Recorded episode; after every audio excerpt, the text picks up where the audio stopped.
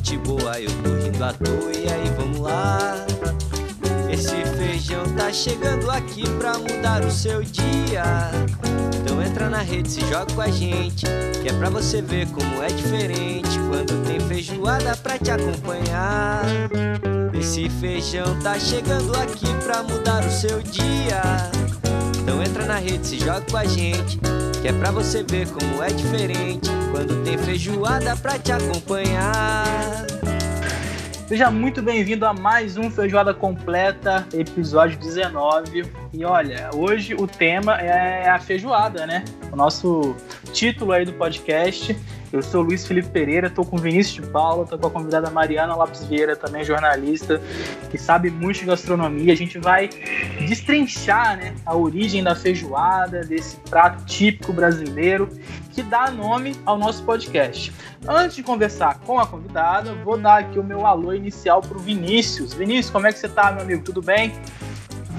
Opa, bom dia, boa tarde, boa noite, boa madrugada para você que acompanha o Feijoada Completa. Agora já estou aqui em terras brasileiras, mais precisamente no sudeste do estado do Pará, região amazônica, que de Amazônia já não tem mais nada.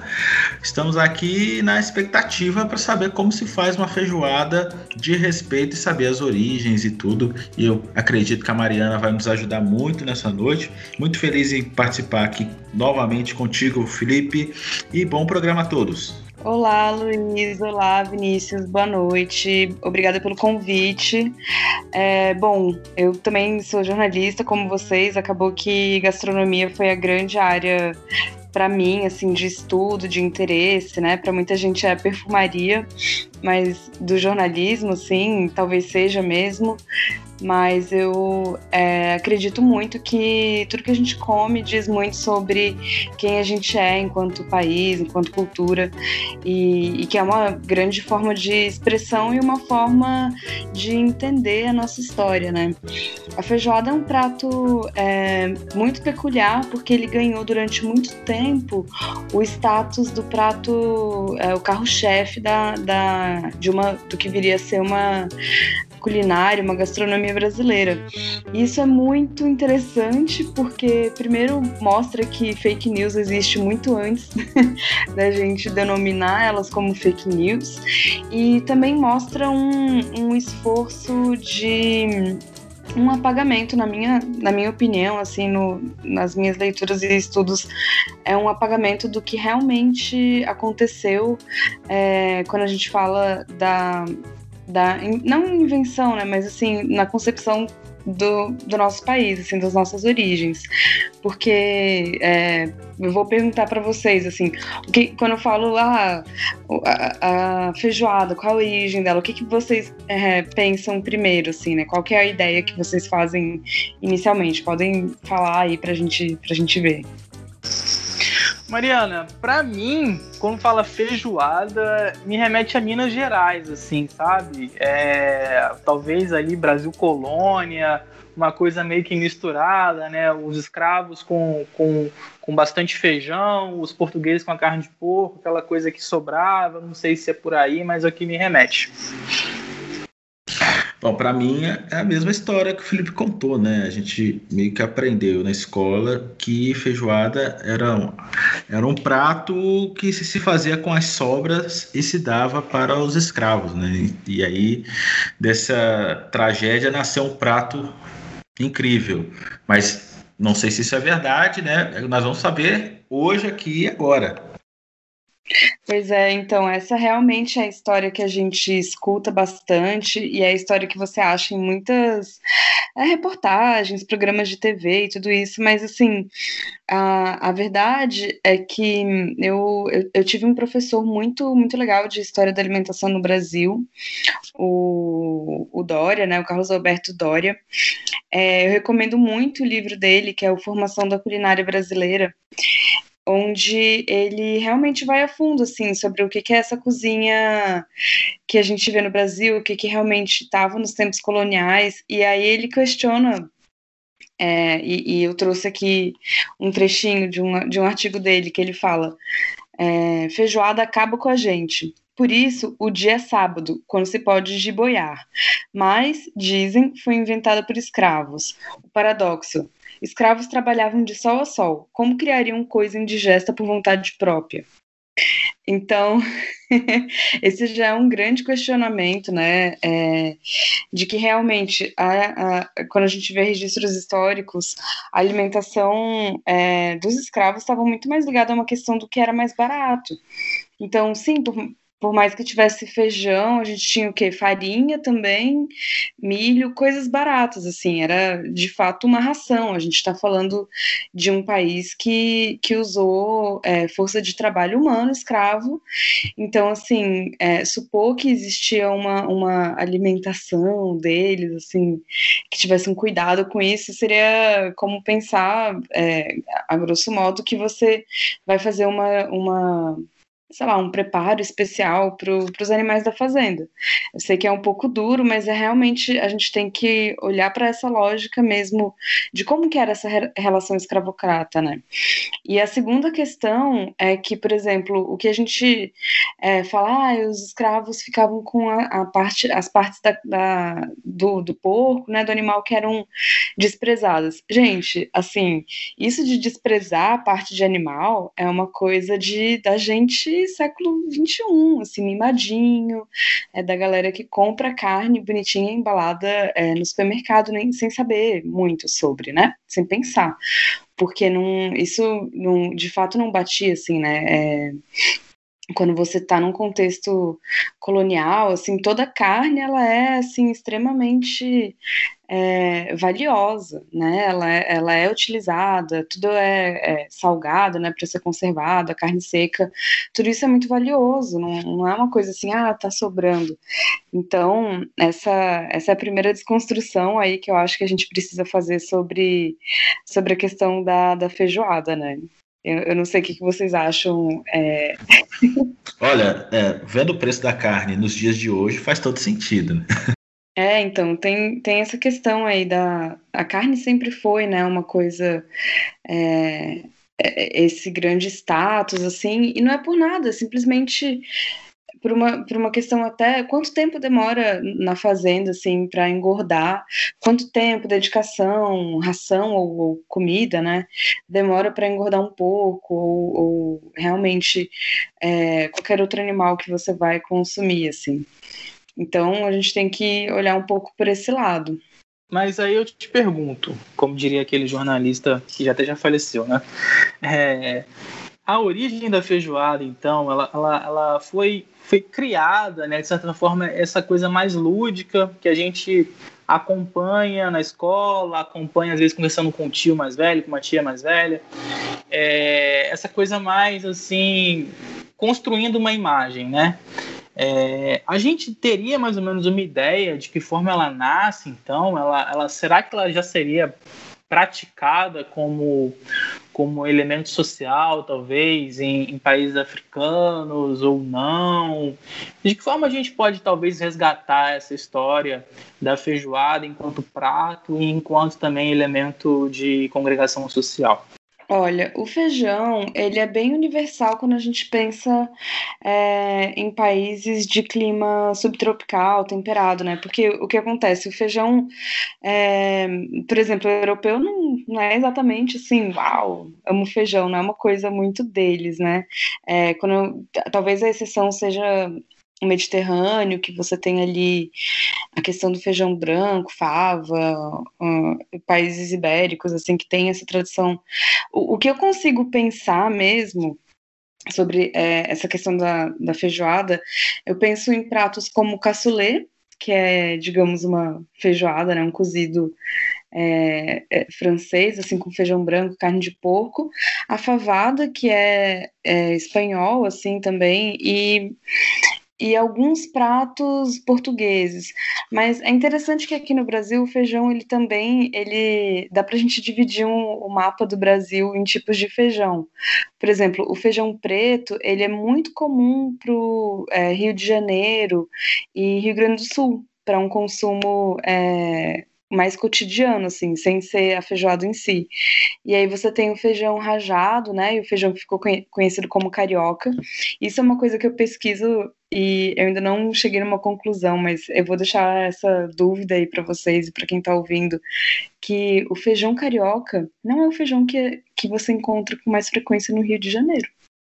Já parou para pensar nisso? O feijão que você encontra no Rio de Janeiro é o feijão preto. Faz todo sentido, porque aqui no Pará o feijão preto a gente não encontra.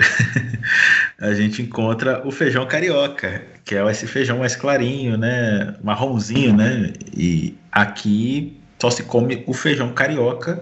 E olha que eu tô aqui no estado do Pará para você ver. Então, realmente, é, é, tem, tem essas coisas assim do, do feijão, mas é, o, que a gente, o que a gente precisa pensar da feijoada também é que, assim, quem fez muita questão que ela se tornasse, né, essa, essa, esse símbolo, né, é, os modernistas. E é legal porque daqui a pouco, 2022, a gente está aí diante do centenário da Semana de Arte Moderna. E, e, é bem legal porque a questão da feijoada vem muito ali com o Macunaíma, né?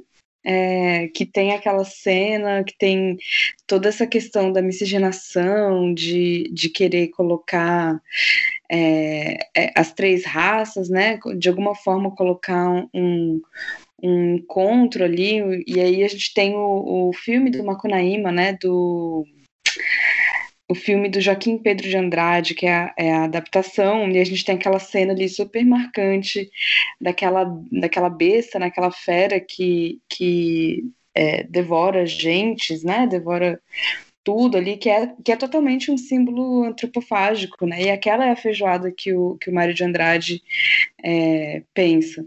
Então eu acho que a feijoada, ela, essa história que a gente escuta, ela vem muito dessa, dessa necessidade dos modernistas de acharem símbolos, né, símbolos de, do que seria uma brasilidade, um Brasil moderno, um Brasil que fosse igual, apesar das enormes diferenças entre os estados, assim.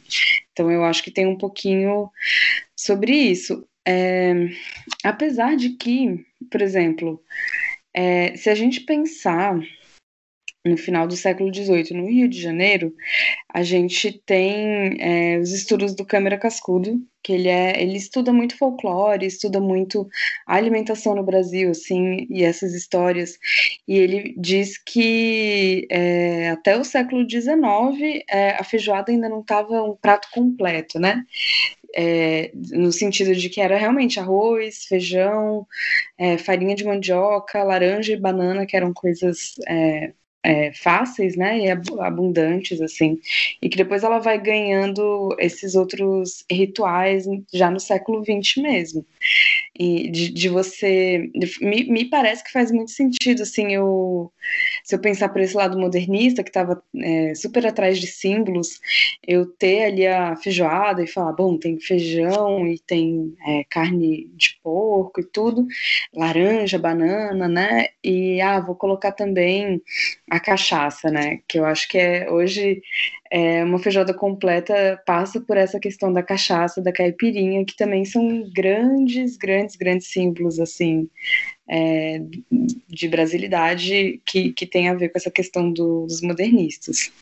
Ah, e a é. couve também, a couve, a couve é uma coisa muito portuguesa. É, e, e, o fato de dela estar tá ali junto, né? A gente ter essa coisa da, da, da couve. Em alguns lugares a gente tem é, servido também bisteca junto. Em alguns lugares a gente tem o vinagrete, que é uma coisa assim, é, em sua origem, um, o molho mesmo à base de vinagre, uma coisa super francesa. E aqui a gente meio que faz com tomate, com pimentão, com cebola, com tudo.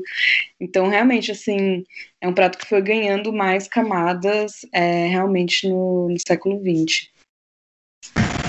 Essa é a minha pergunta, Mariana. Você já entrou no, na questão, né, citando algumas variações do, do, prato, né? No interior do Rio, a gente vê muito, é, tipo, o próprio feijão com arroz, a couve, e farofa no máximo. Em São Paulo já tem a questão da bisteca, né? Eles colocam a bisteca junto, uma carne de porco, talvez que ocupe, se você come num bar, ocupa aquela bandeja da guarnição quase que inteira, né? Em Minas, eles usam mais carne de porco, a questão do pé de porco, orelha de porco, é mais é mais algo mais mineiro pelo que eu vejo. Queria a sua opinião enquanto jornalista aí que, que trabalha na área de gastronomia, que gosta, que está sempre pesquisando. Queria saber de você, é, de que forma você se sente mais atraída pela feijoada, se é um prato que te apetece, e qual variação que você curte mais aí? Cara, assim, eu tenho a imensa sorte de ter uma mãe que faz a melhor feijoada do mundo. Então é muito muito difícil. A feijoada da minha mãe é muito boa. É, ela põe realmente todos os assim é, o pé, né? Essa, essas partes, eu suspeito que assim isso é muito pessoal. Também tem é, quando a gente pensa, por exemplo, no, no Rio, Grande, Rio Grande do Sul, o pessoal às vezes fala de uma feijoadinha e aí você vai ver só o feijão preto com paio sabe? Assim, é, as pessoas fazem grandes variações e adaptações pro, pro prato. É, eu, eu acho que uma coisa da feijoada, com certeza, que faz mais sentido assim do que os ingredientes escolhidos é essa questão de ocasião de consumo, né? De realmente, para mim, uma feijoada completa, ela tem que ter sim a caipirinha, é, tem que ter aquela é, a, a, laranja, né? Tem que ter a, a, a, farofa, a farinha de mandioca, e principalmente ser uma ocasião, tipo um samba, uma coisa do sábado mesmo, né? Em São Paulo a gente é, tem a quarta-feira, o que eu sempre achei uma coisa muito louca, você servir feijoada é, às quartas também, e as pessoas comerem e voltarem para trabalhar, assim, eu acho é realmente é um prato bem bem forte assim, né, para você comer levianamente. Então, para mim, a melhor feijoada é essa ocasião mesmo de consumo de sábado, de ter tempo, de ter o samba junto, né, de, de realmente ter esse momento de, ah, bom, vamos celebrar coisas brasileiras aqui, ok, sabe? É, e o caldinho de feijão, que eu acho que se você já está fazendo feijoada, tem que ter ali aquele caldinho para começar ou para arrematar, né? Não, não sei, a minha. Vocês gostam de que tipo de feijoada aí também? Olha, eu sou filho de, de mãe mineira, né? Então, a minha feijoada é aquela bem, que eu poderia dizer tradicional, né? Aquela feijoada um caldo bem grosso, uh, com paio, com pezinho. Se minha mãe gostasse, né, teria orelha, teria aquelas partes do porco que é mais gordurosa, que normalmente ela, ela tira, né? Mas seria essa feijoada com couve, refogadinha, farofinha, uh, e, e o arroz branco também, né, acompanhando, né? Seria uma coisa assim bem bem clássica. Eu acho que não teria tantas variações assim do, do daquela feijoada que a gente tem assim como é, como a, a tradicional. E você, Felipe?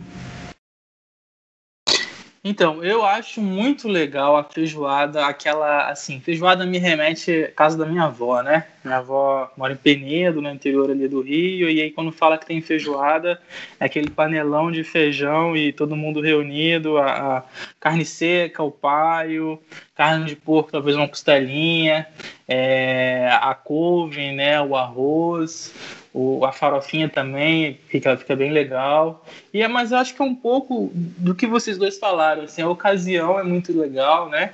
Que você já pensa nas pessoas juntas e ao mesmo tempo também o, o ingrediente ali, né? É uma coisa muito nossa, né? Muito brasileira, talvez. E acho que talvez, assim, é, é algo que é, a gente vive. É, vive em cima de talvez imagens que foram construídas né, ao longo dos anos. Voltando para o papo aí da, do resgate histórico, né? A gente passa aquela impressão de, de quando é pequeno, na verdade a gente recebe a, a orientação de que você não pode beber leite, depois comer manga porque fazia mal, né? E aí você pensa que é aquela, ah, fazer mal do seu organismo e tal, não sei o que, aí depois você vai, pesquisa, realmente era uma coisa que era tradicional do Brasil colônia, porque o leite era escasso, tinha muita manga, para a galera não, não fazer a. para os escravos não, não, misturarem, uma vez que poderia terminar o leite, né?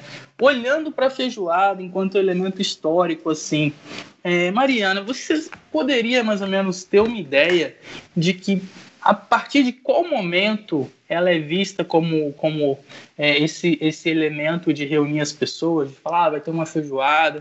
É realmente a partir da semana de 22 que tem esse esforço, ou talvez ali no, no, no pós, pós-escravidão já, já nasce alguma coisa junto com o samba, não sei, que, que possa reunir as pessoas, porque é, é, é muito além do prato, né? Sim, é, bom, eu acho que é porque também tem a ver com o fato de que o feijão é um alimento super abundante, assim, é, é difícil cozinhar pouco feijão. Vou falar como uma pessoa que gosta de feijão, mas, tipo, para cozinhar feijão para uma pessoa é, uma, é um negócio meio. Até comprar, né? Um quilo de feijão é muita coisa, assim. É tanto que a gente. É, a tradição né, no Brasil é cozinhar aquele quilo e depois congelando ali, você acha que é sorvete, é feijão, tem todo essa, esse mito aí, essa que já virou.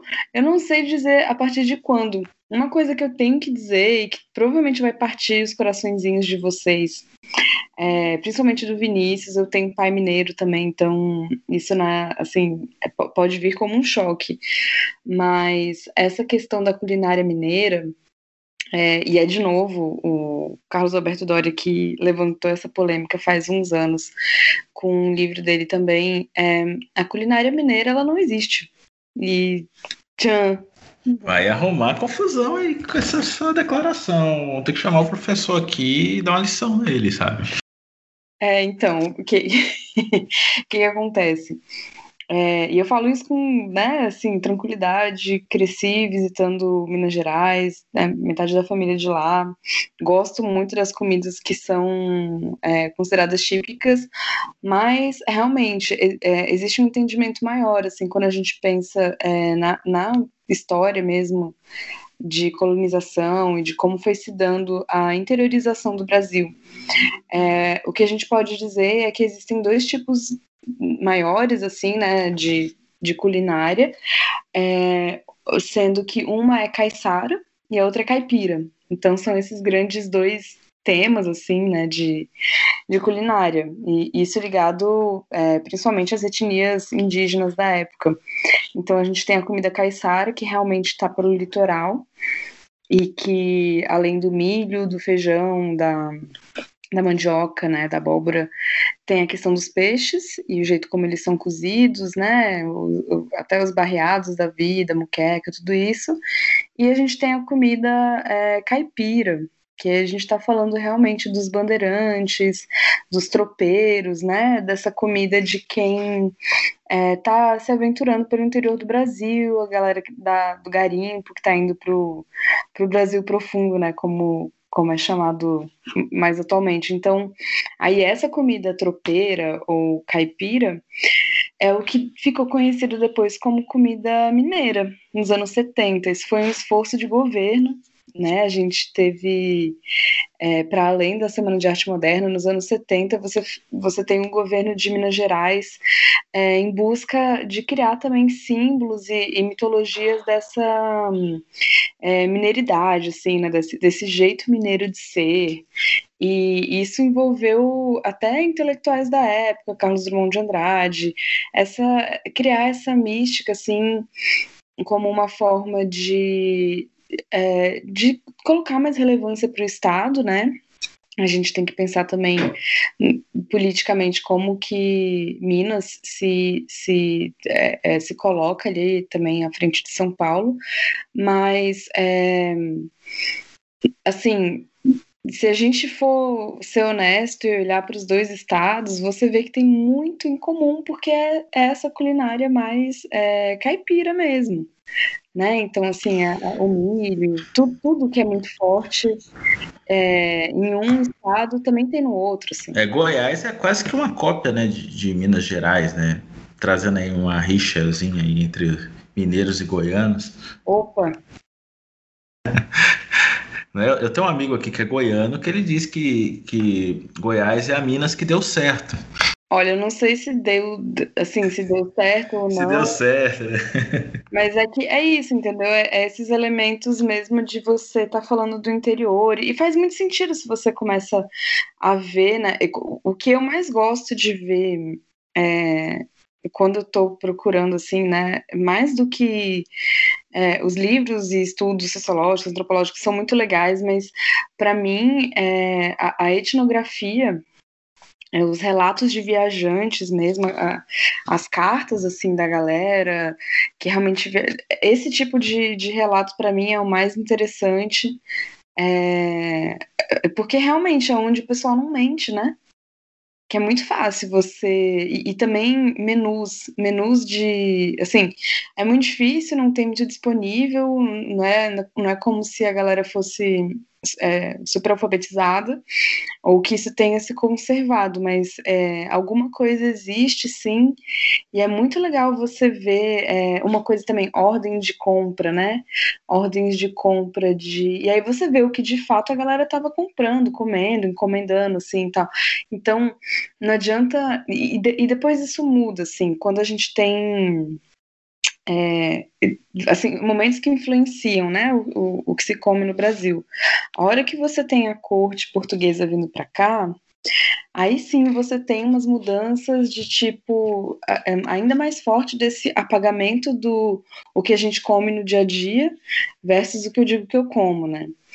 E, mas isso funciona até para hoje em dia, assim. Eu acho que se a gente for fizer um exercício assim de ir para o futuro e pensar, putz, como que a galera daqui 100 anos vai estar tá, é, fazendo aí a sua escavação digital, né? Que eu imagino que seja digital, de arquivos mortos em rede, é, e se eles só acharem é, os registros de iFood da gente, de, de, aplicativos de pedir comida, caramba, a gente tá ferrado? Todo mundo vai achar que a gente só comia pizza. Hambúrguer.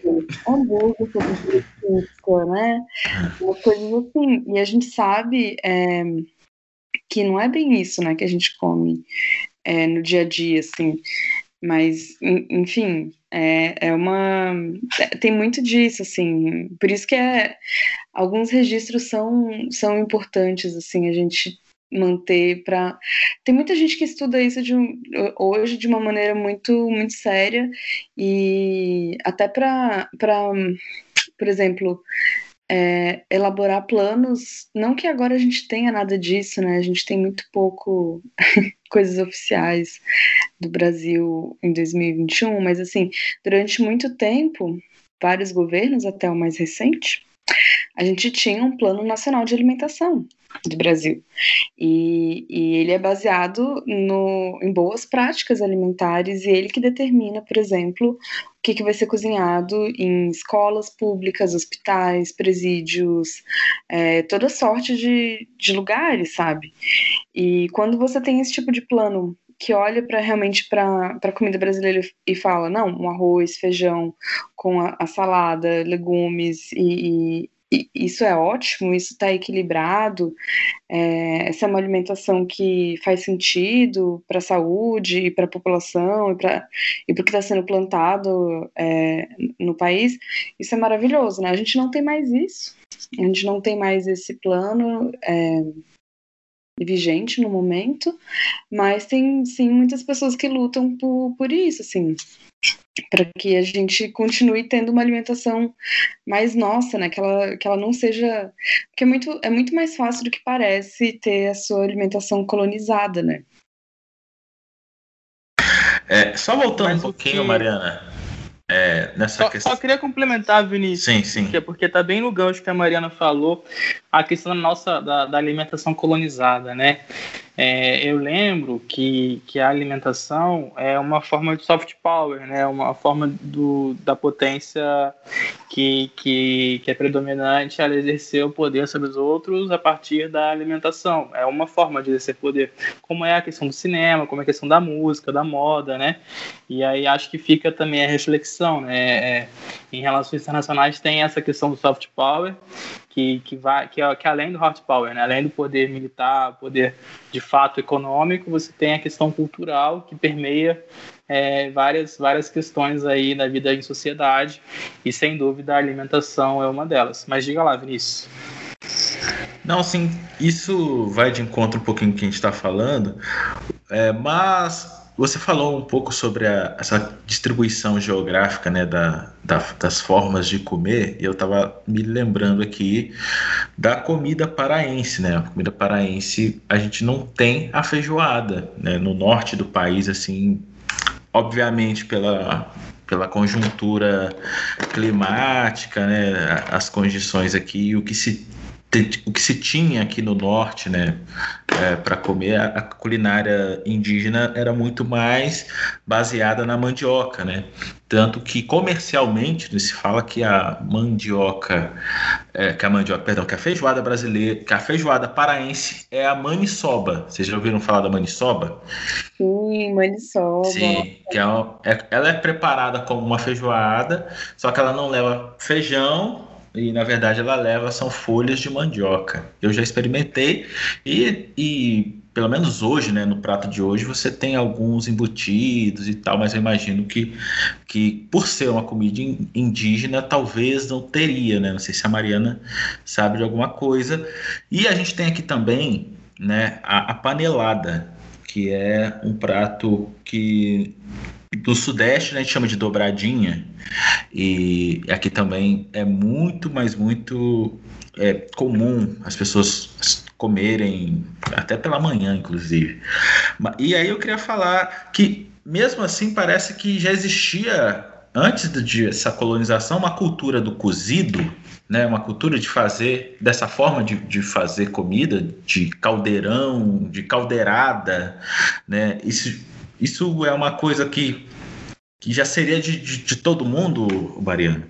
Olha, na verdade, é, se a gente for voltar realmente para a história da alimentação, a gente tem que ver, é, pensar nas tecnologias de cada, de cada era, né? O que que, assim, o que, que eu quero dizer com isso? Se a gente for bem estrito no sentido é, utensílios, a primeira tecnologia que a gente tem para cozinhar, é... vocês sabem qual é? Nem, não faço ideia. Tecnologia que você fala? Isso. Sei lá, o fogo. É o fogo, né? É o fogo. O, fogo o, o, domínio do fogo, com Sim, né? certeza, né? é a primeira tecnologia que a gente então, tem. Então, não tô tão mal. Talvez é, depois do sal. Não, o sal, não com certeza a gente colocaria como a segunda, principalmente. Tanto que o sal era, é, é, foi tão. É, as palavras, né? Elas, elas dão muitas pistas. A gente hoje tem um salário porque realmente o sal ele já foi tão importante a ponto de ser uma forma de pagamento, né? Para ser um sinônimo de pagar por um, pelo seu trabalho, né? Então, é uma grande tecnologia também. Então, se a gente for falar, assim, o primeiro tipo de comida seria realmente churrasco, ou qualquer forma de assar as coisas é, no fogo direto, né? A cozinha de, de brasa também. É, enterrar as coisas também como uma forma de cozinhar, porque o, os utensílios, eles são um pouco mais é, o domínio do, do, do, do barro, né? É, é, muito legal como a gente vai. É quase como se a gente fosse numa jornada enquanto humanidade dominando os elementos para poder. Ah, nossa, agora eu vou chegar. eu vou muito longe, eu vou chegar muito perto. Mas vamos lá. Você tem primeiro o domínio do, do fogo, né? No sentido de conseguir é, começar e apagar um fogo. São, é, é, esse é o domínio, assim, né?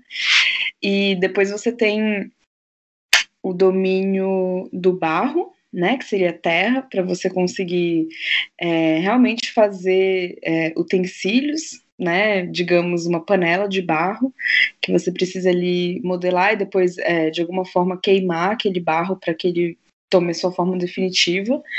Depois a gente fala do domínio da, da água, que seria a pesca mesmo, né? Mesmo a pesca indígena, não só de, por lança, mas por é, armadilhas ou cestos, né? É, quando você tem os entrelaços e você pode é, pescar num, assim, maior quantidade e tal. E por fim a gente chega no domínio do ar, eu, eu, eu, ia falar uma coisa séria, mas eu vou falar que a gente está aqui o quê? Usando fritadora de ar elétrico. Então, assim, a gente chegou nesse. te deu essa volta. Faz quatro elementos.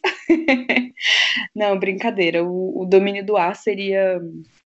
É, seria muito ligado à fermentação, né, que também é uma grande mudança, uma grande tecnologia é, para a humanidade, assim, em termos de, de comida. Senão, se não fosse. Eu não vou nem dizer o domínio, eu acho que a gente. O que a gente consegue enquanto ser humano é não atrapalhar muito o trabalho, né, ali da. dos micro-organismos que fazem a fermentação, mas se não fosse pela fermentação, não tinha vinho, não tinha cerveja, não tinha pão, então, assim, realmente é, foi uma grande tecnologia também. Mas eu perdi. Qual que era a pergunta? Eu me, me empolguei, assim. Não, sim, eu estava perguntando a respeito. É que a gente está falando da colonização, né? E como a nossa forma de se alimentar mudou no, no país. Sim, sim. Mas mesmo assim, aparentemente, eu tenho a noção de que essa cultura de, de, de cozinhar, né? fazer o cozido, né, em caldeira, que acho que é basicamente a culinária portuguesa, né, é que foi quem nos colonizou, né? Mas eu tenho a impressão de que tipo assim os índios já faziam algo semelhante a isso também. Sim, sim, é, é, é essa questão, né, de fazer esses cozidos é, e fermentados também, porque se não me engano a própria maniçoba ela é um prato que ela passa por, por um período ali de fermentação. A, a questão, a mandioca, ela é tão, tão rica assim para a gente que em várias culturas indígenas você tem formas de tratar a mandioca, tanto fazendo farinha, né, a tapioca, mas também de você tem, tem um tipo de preparo que você vai é, fazendo, tipo mascando a, a mandioca e depois devolvendo ela ali, então, para que ela comece a fermentar a partir da enzima que tem na saliva humana, assim. E aquilo vira uma bebida que fermenta, que tem ali um, uma graduação alcoólica, é, que, que chamam da cerveja do índio, né? Nossa, esqueci o nome, mas, mas existe, existe sim. Então é bem provável que isso tenha sido uma coisa é, que estava tanto em Portugal quanto nos povos é, originários, né, da, da, da, região onde a gente está. Sim, é, a maniçoba, só por curiosidade, né, o pessoal chama de maniva a folha da mandioca, né? E dizem que ela tem que ser cozida por sete dias, porque senão ela pode ser tóxica, né? O pessoal fala que é tipo assim, é venenosa e pessoas podem ter morrido uh, até descobrirem a forma correta de, de, de, fazer, assim, as pessoas deviam ir passando mal, né, até que acredito com o passar dos anos foram encontrando a, a forma correta de fazer e, e, o que se diz é que essa maniva tem que ser cozida por sete dias, até que o, o deixa eu pesquisar aqui, é o a o ácido cianídrico da folha ele tem que sair e, Sim, e tem que ser é eliminado. É, é, bem assim, ó. Muitas das coisas que a gente come, em todas as culturas, eu acredito que isso acontece. Muita gente morrer antes de você realmente ter um entendimento. É, eu acho que o exemplo mais é, claro, assim, são cogumelos que é, tem muito cogumelo que é venenoso, que é a, a, aparência física dele é igual cogumelos comuns que não são venenosos. Então, assim, é complicado. É, na dúvida, melhor não, assim. E até semelhante à carne vermelha, né? Com o tempo, acho que ah, muita gente vai deixar de comer carne vermelha porque no longo prazo tem se provado que faz mal e, e só vai acontecer de uma forma mais contemporânea, né? Olha, essa questão da carne vermelha pessoalmente eu acredito que os nossos, talvez não nossos netos, mas nossos bisnetos vão olhar e falar, mas vocês comiam uns bichinhos, por quê, sabe? Sim, sim, eu sempre falo isso aqui nesse programa, que eles vão olhar para trás e, e vão nos cancelar porque a gente domesticava animais. É, e, e, assim, do mesmo jeito como hoje a ideia de que as pessoas fumavam em aviões é, voando é muito absurdo. Para ilustrar sua fala, Mariana, tem um vídeo para quem hoje acha o Maluf o pior dos políticos, tem um vídeo do Roda Viva, década de 90, em que ele defende a proibição do fumo nos aviões, ele defende a proibição é, no, do fumo é, em restaurantes também. E aí a bancada do Roda Viva é, cai de pau em cima dele, assim, sabe? E aí tem uma hora que certo jornalista fala assim para ele: Ah, mas o senhor se mete muito na, na nossa vida. Aí ele, por quê? Aí o jornalista, e isso é real, aconteceu, em rede nacional. Ah, uso o cinto de segurança, por exemplo. O senhor não tem nada que se meter. Se eu quiser andar assim, cinto de segurança, eu vou andar. Ou seja, tipo, acho que as coisas vão se transformando né, ao longo dos anos e transformam-se, às vezes, de maneira mais rápida e mais intensa do que a gente é, pode imaginar. Acho que talvez até principalmente agora com, com a transformação que a internet proporciona. Né? Acho que isso acaba sendo mais brutal ainda, né? Sim, pois é, mas até para isso é, é interessante, né? Como quer dizer, né? Um político com bom senso. Qual foi a última vez que a gente viu isso em rede nacional? Anos 90. É, talvez, não sei dizer, mas é, que realmente mudam-se os tempos, mudam-se os costumes, né? O que eu. É, mas isso é até interessante vocês puxarem esse gancho da, da questão da carne, né? Porque a questão da carne, ela ainda está muito ligada a, a, a, um status, ao poder no Brasil, assim. Tanto que hoje, se você parar para pensar, feijoada é chique para as classes dominantes, que tem a pachorra de servir em restaurantes é, super caros e chiques, e, e, enfim, e ainda vão e servem ali, que ao meu ver é um é assim, ó. É, é, nada contra, tenho vários amigos que comem assim, mas você fazer a feijoada onde tem uma panela só o feijão, aí outra só o caldo, aí pai. Aí, tipo assim, gente, não. Eu acho o cúmulo. O cúmulo, é sabe? tipo, é o, é o. Eu nem sei dizer. Que é isso, entendeu? É uma forma é de você colocar um status num negócio que era para ser de um jeito, e isso como que inverteu, né? Quando, e a gente tá falando, tá, classes. É, classes dominantes. Eu, por exemplo, já fui num casamento de pessoas ricas que o menu era um casamento de dia e era feijoada. E assim, e aí quando você vai para as classes mais, é, mais baixas, o que que você vê? Quer, quer comemorar? Vou fazer o quê? Churrasco. Quer dizer que eu tô com grana? Churrasco comprar carne, comprar. E não é só linguiça, porcaria e pão, não. Não, não, não. É picanha. Comprar picanha, é. é hoje a ditadura da picanha hoje, né? né? É, é, tá acabando. E né? entrando tá acabando. nesse mérito da picanha, assim, só para compartilhar uma coisa com vocês, é algo que você vê no Brasil inteiro, né? Talvez até você não, não tenha aquela tradição é, em lugares que, que, que, poderia ser outra tradição, mas num restaurante, num, num centrinho turístico, vai lá o cara estampa picanha, não sei o que, sabe? Eu acho que, que é algo que, que, que, assim, se a gente não vê no Brasil inteiro, mas você vê de norte a sul no Brasil, assim, acho que é algo que, que mesmo numa cidade litorânea você vai ver o aviso da picanha em restaurante, numa cidade de montanha, numa cidade de interior, numa cidade de cachoeira. É que, virou, é que de novo, símbolos, né? A gente, a gente come, às vezes, status, a gente paga por símbolos, e é, a picanha é interessante porque em cada. Eu não sei se vocês sabem um pouco assim que parte que é do boi, né? Mas a picanha é uma parte do boi que você tem uma por assim, como se fosse dois lados, né? Na parte. Assim, o que isso quer dizer? Que não, não é, é realmente escassa, como se você estivesse falando. Não, não é uma parte que tem um monte ou que tem um, uma parte muito grande por, por cada animal, é uma por bicho, e ali. E é, e é por isso que tem essa esse status, né, em volta. E, mas uma coisa interessante, assim, eu já ouvi de gaúchos uma crítica de tipo, ah, é porque carioca, o pessoal lá no Sudeste acha que churrasco é picanha. E, e para eles aqui tá muito mais ligado, por exemplo, ao costelão, né? Ou então o, o vazio, que, que, é o nome local para parte, é, se não me engano, ou é a fraldinha ou é a maminha. Mas que, que, que isso vai mudando, sabe? Isso, isso muda.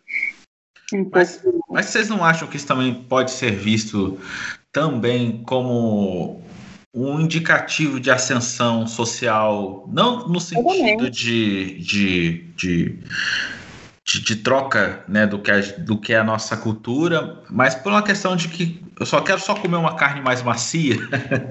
Porque eu, eu me lembro assim que eu só fui comer picanha. Deixa eu ver. Ah, já quando eu vim aqui para o Pará, inclusive.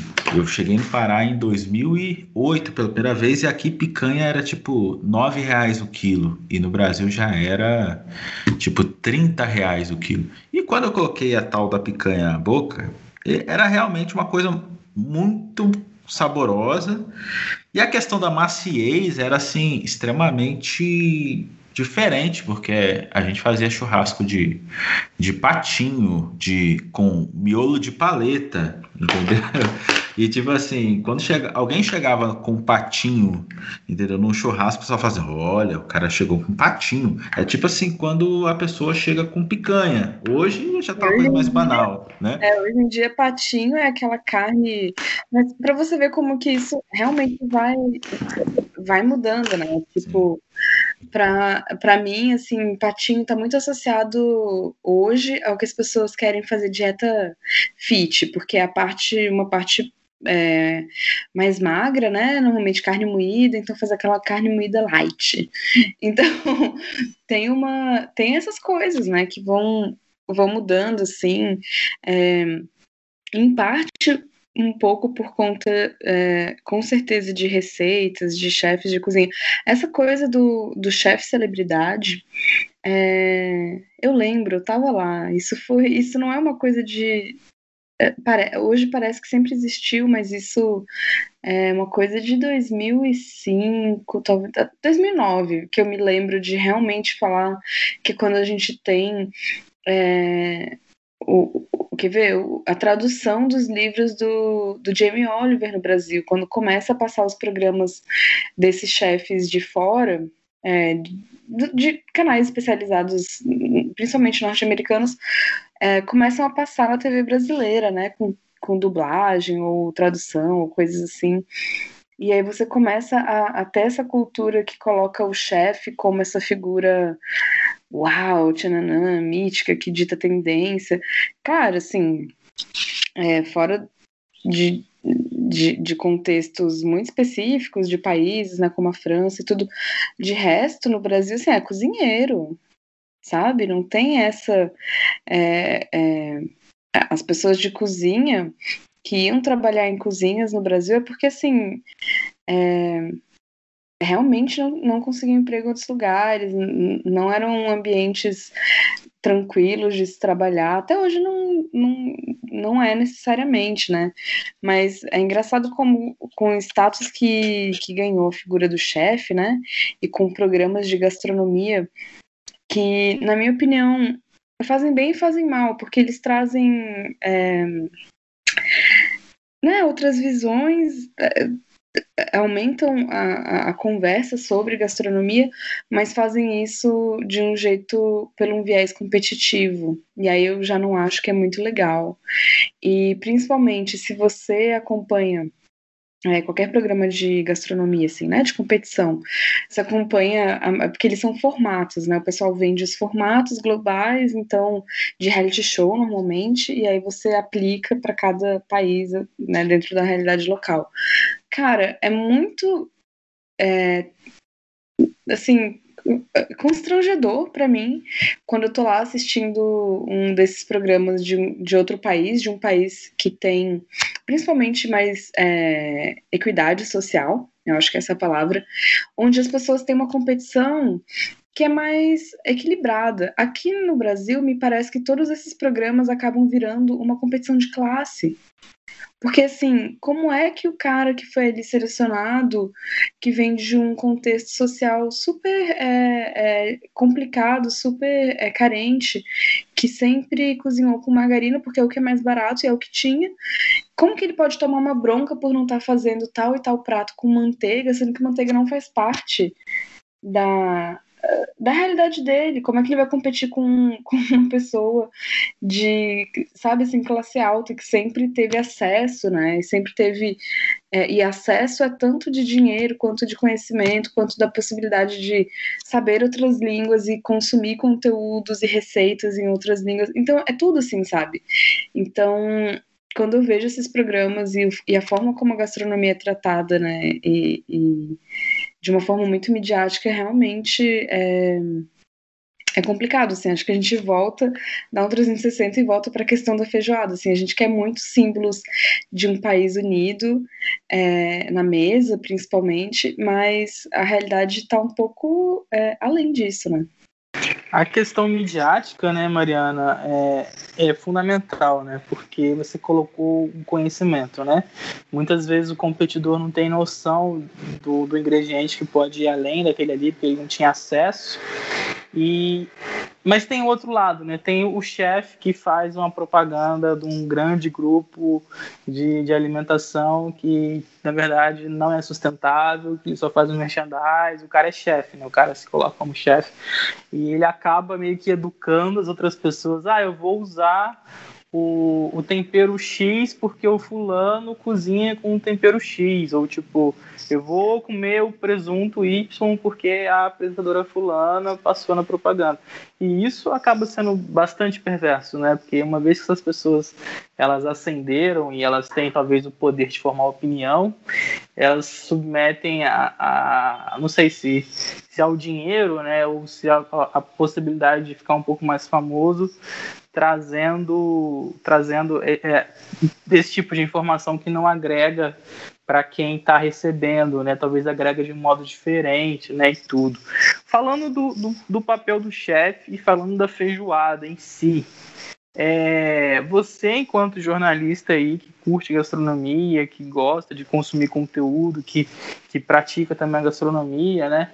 Você acredita que o, o nível de dificuldade para quem nunca, para quem não tem intimidade, né, com a cozinha em si. Qual é o nível de dificuldade para preparar uma feijoada para talvez umas duas, três pessoas? Você acredita que é, um, que é algo que exige um conhecimento prévio? Ou uma pessoa com boa vontade, coração aberto, no fim de semana ela consegue preparar uma feijoada? Caraca, será que é um convite, Vinícius? Ó, falei duas Eu acho pessoas, que é um convite. Eu acho que dá. Eu acho, eu acho que nós vamos Só que o apartamento aqui não é muito grande, mas a gente consegue fazer, eu acho. Hein? Então, é, sobre essa questão da do preparo, né? É, a feijoada é um prato que é, é, muito mais sobre etapas, né? Eu acho que é muito mais sobre tempo do que sobre dificuldade em si, porque é o seguinte, não dá para fazer uma feijoada hoje para hoje, assim, pode até ser que você faça, eu acho pessoalmente que não vai ser a mesma coisa. É, a gente está falando de um prato que leva feijão e que já é por si meio indigesto, tem a questão dos gases ali, então seria o ideal você deixar de molho antes o feijão ali para né, acabar um, mitigar um pouco essa, essa coisa indigesta dele. É, a gente também está falando de embutidos, é, de carne de porco e de carnes é, salgadas, né? Se você for, for usar aí é, todas as partes mesmo recomendadas. Então você também precisa ter ali um momento de salgar aquilo, né? De tirar o excesso de sal. É, mas eu diria que não sei, assim, nível de dificuldade. É, e também é difícil fazer para pouca gente, assim, pelo, pelo próprio esforço de você fazer todos esses passos, né? Começar um ou dois dias antes. É, eu, eu não sei, assim. Uma coisa que a gente tem que falar também é como as pessoas é, acabaram se afastando da cozinha de modo geral, né? Isso, isso até é um papo para outra história, assim, porque eu poderia falar muito disso por muito tempo, mas basicamente a história de que a inserção das mulheres no mercado de trabalho fez com que a sociedade e a ascensão da indústria né, alimentícia fez com que as pessoas cozinhassem cada vez menos, é, se alimentassem cada vez pior, gastassem mais dinheiro com isso e deixassem é, escolhas muito importantes, tipo quanto de sal eu vou comer por dia, quanto de açúcar, na mão da indústria, que não liga, né? Muito. É, então, assim, é, é, esse é um movimento que eu, que eu vejo como muito positivo, principalmente depois do, de 2020, no contexto de quarentena, de pandemia, as pessoas mais dentro de casa. É, ter essa renascença, né, do, do cozinhar, assim, de aprender a fazer é, o mínimo, né, que eu, eu acho, porque todo mundo que come, seja homem ou mulher, é, deveria saber fazer é, o que gosta de comer, pelo menos. E eu, eu vejo muito esse momento que as pessoas estão redescobrindo, estão realmente aprendendo a fazer um, um arroz, um feijão, é, ou fazer sua primeira feijoada, fazer seu primeiro pão. Então, na verdade, é, Luiz, assim, se for para você ou para quem está ouvindo, encorajo, né? Vai lá e tenta realmente é, mesmo que não dê certo, assim, de primeira é feijão, sabe? Não, não só não deixar queimar. Assim, a única coisa que não pode deixar queimar. O resto é, vai ajustando. Assim.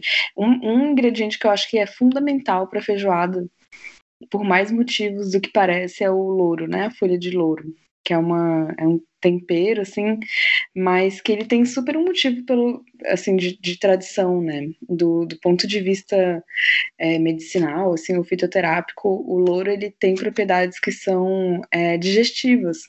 Olha só, então ele já, já chega ali para além de dar aquele sabor, né, é, ajudar na hora da, da digestão da feijoada.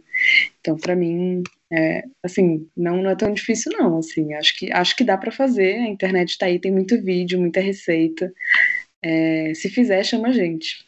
Pode deixar, Mariana. Eu queria fazer uma pergunta para você e para o Vinícius agora. É, na verdade, uma pergunta que me ocorreu.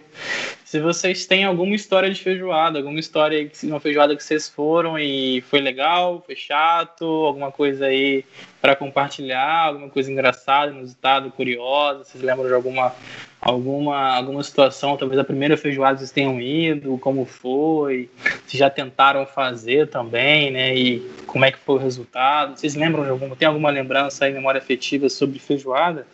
Olha, eu tenho, tem sim. Primeiro, registrar que eu nunca fiz uma feijoada na vida. Sempre Mas, Vinícius, Diga. Lembrando que teve receita de bacalhau já no, no feijoada completa, né? Você que, que, tocou aí, mas pode, pode ir nessa aí. pois é. Eu nunca fiz, cara, uma feijoada na vida.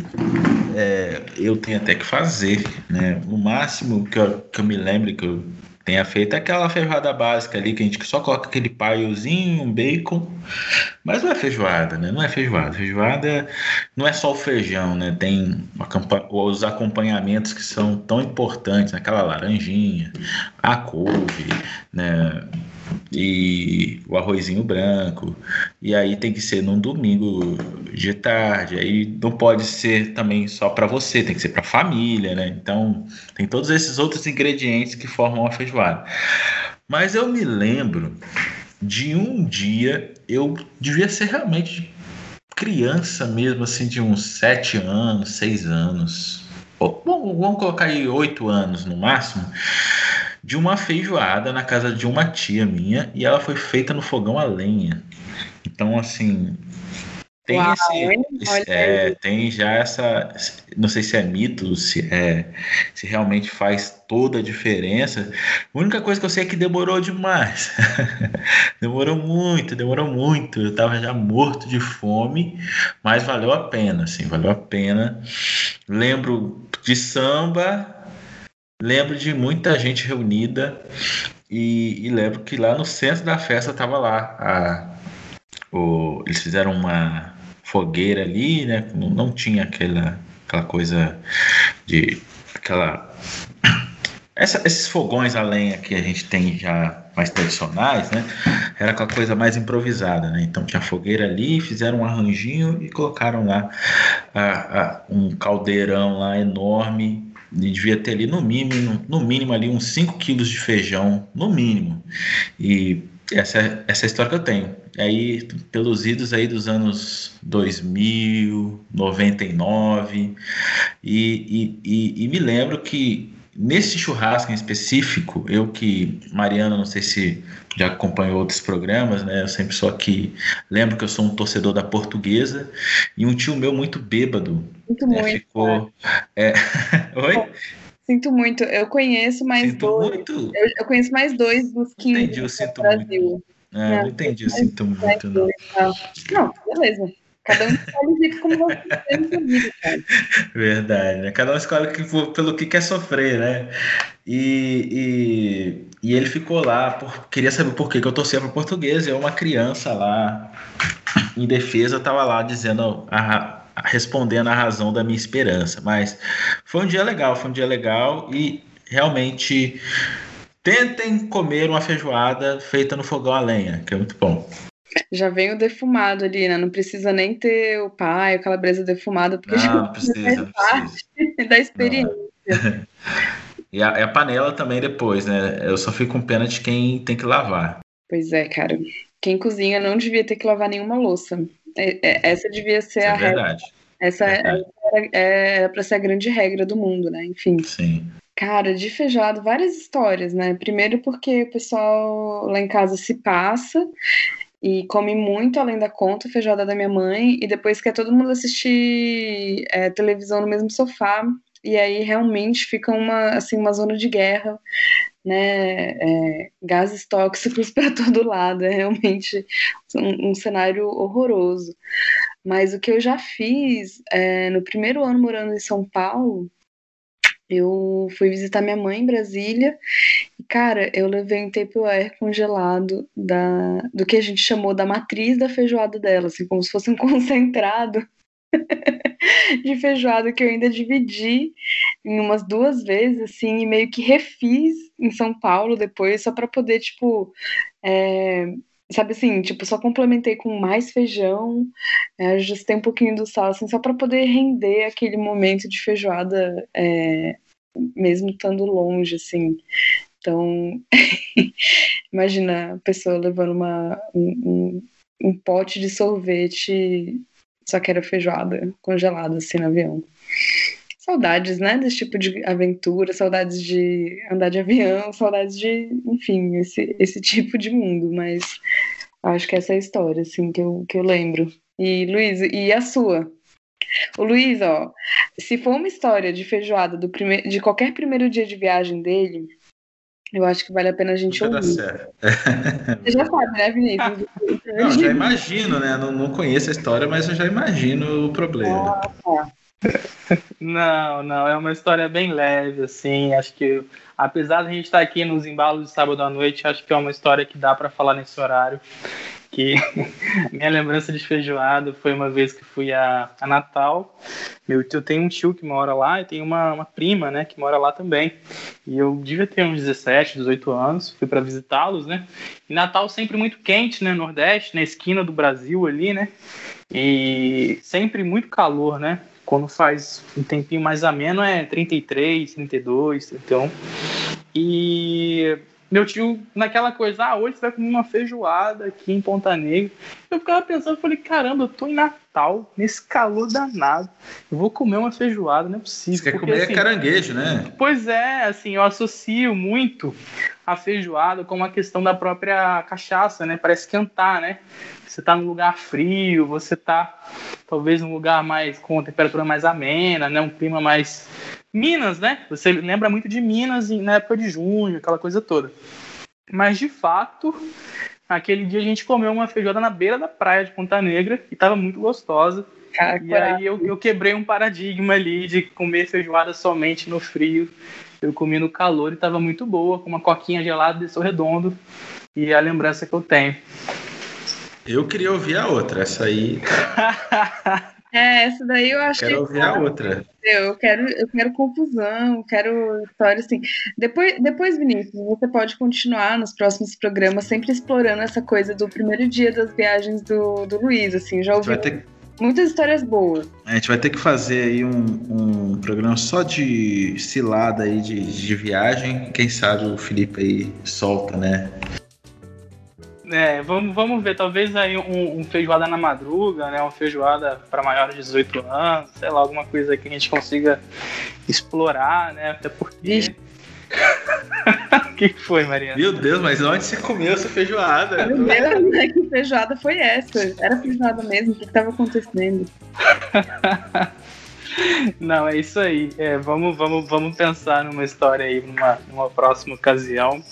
É, a gente tem o hábito de fazer o feijoada completa, geralmente com uma hora né, de duração, até para a galera poder acompanhar e buscar referências né, e tudo que a gente fala. Né? Mariana tocou no assunto do Macunaíma, né? Queria que você, você contasse pra gente, Mariana, suas referências aí, né? Você falou do livro mesmo aí do, do Dória, né? Que não é o governador de São Paulo. Não é Renato é. Coronavac. Não, não, confunda com. Pois é. Queria que você desse detalhes aí do livro, do próprio Macunaíma, né? Como é que a, pessoa, a galera faz para poder encontrar essas obras e tudo, quem gostou do bate-papo. É a bibliografia, né? O, é o asterisco fontes. É, tá, o Farinha, Feijão e Carne Seca, ele é um livro. É, o Farinha, Feijão e Carne Seca, um tripé culinário no Brasil colonial. É, ele é um livro do, é, da Paula Pinto e Silva. E que aí fala bem, é um livro bem fluido, assim, falando sobre é, esse tripé, né, um pouco do feijão, da carne seca, da farinha, como que eles foram ingredientes é, fundamentais, assim, né, pro, pro Brasil Colônia. Do Carlos Alberto Doria é a formação da culinária brasileira. É, o livro que ele fala também sobre sobre a questão da, da culinária mineira é um que vem depois desse, mas assim, procurando pelo autor você acha também. É, esses livros eu acho que você encontra fácil assim na internet ou para dispositivos digitais. Um outro livro que eu, eu falei sobre a ideia dele sem falar sobre ele, que é do Michael Pollan. Ele é uma grande referência, assim, ele é um jornalista e, e antropólogo norte-americano que estuda a alimentação de forma muito consistente há mais de 20 anos. E aí tem um livro dele que chama Cozinhar, mas se, é um livro bem legal, ele, ele divide, né, entre esses elementos que eu falei um pouquinho, né, do fogo, do ar, da água e da terra, para explicar a história da, da alimentação assim pela humanidade. Mas quem tiver com preguiça, né, de ler o livro, é, tem a série no no Netflix, é Cooked, o nome original. E são também episódios é, divididos nesses, nesses elementos. Eu recomendo muito, assim, para ter essa visão maior, né, da, de como a gente come enquanto espécie, que, que isso, é, como que isso mudou a nossa história e a organização é, socioeconômica do mundo.